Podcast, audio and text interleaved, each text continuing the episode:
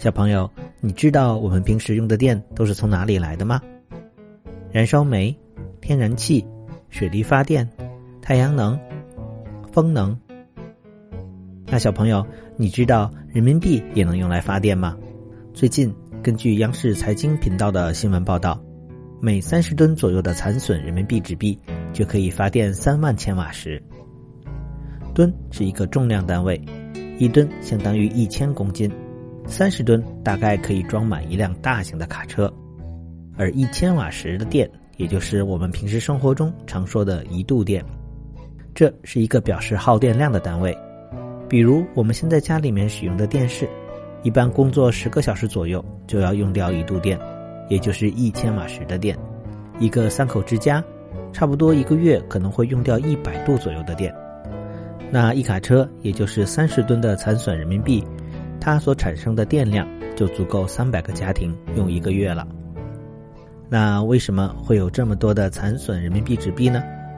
因为平时人们在使用纸币的时候，经常会因为各种的磨损或者保存不善，就会弄破或者弄脏。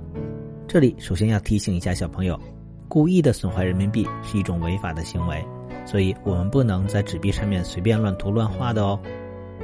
通常一张新的纸币三四年就会出现破损，这个时候。人们就会将这些残损的纸币拿去银行换成新的，而银行的工作人员则会根据标准，按照损坏的程度进行分类、查验和回收。一般来说，如果人民币的损坏面积比较小，比如缺个角什么的，就可以换回一张完好的新币。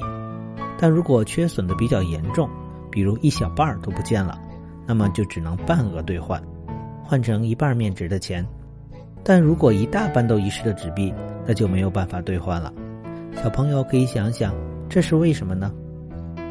而各地银行所收集来的残损的人民币，会集中到专门的工厂，这些工厂会将这些残损人民币进行破碎，然后和稻草、树枝等一些天然的可燃物混合在一起，然后再用高压将它们挤压成块状，这样就会变成了一个个的人民币燃烧块。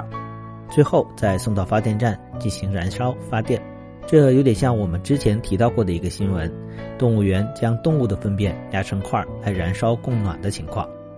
不过，如今中国人日常生活中已经比较习惯使用电子支付了，使用的纸币越来越少。但因为并不是所有的场合和所有人都能使用电子支付，所以我们依然需要纸币进行流通。但相比以前，纸币使用的频次越来越少了，残损人民币的纸币也会越来越少。